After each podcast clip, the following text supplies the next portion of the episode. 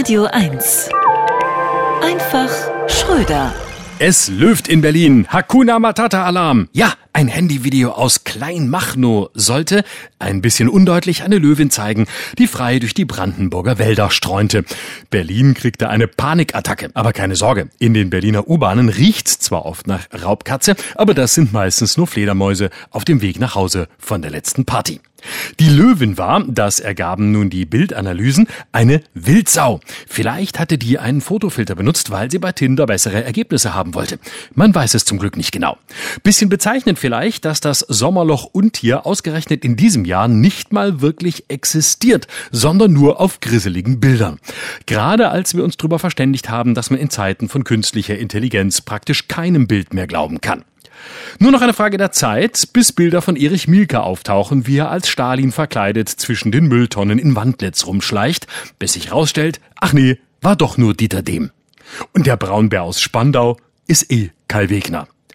Ärgerlich ist es natürlich für die Politik, dass die Löwin nun doch nur ein Wildschwein ist. Die AfD hatte schon eine Anfrage gestellt, ob die Löwin einen Asylantrag vorbereitet und ob Familiennachzug geplant ist.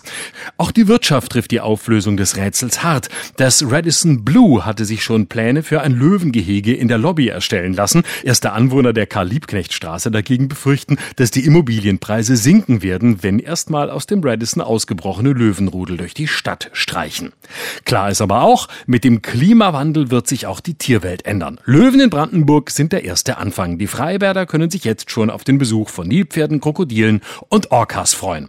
Carsten Linnemann hat schon erklärt, wer tagsüber ein Kind im Freibad frisst, muss abends schon im Zoo vor einem Richter stehen. Immerhin freuen sich die Tierschutzorganisationen. Im Vergleich zu Kaiman Sammy, dem dackelfressenden Killerwels Kuno und dem Problembär Bruno können wir 2023 sagen, bei der Herstellung dieses Sommerlochs wurden keine Tiere verletzt oder getötet.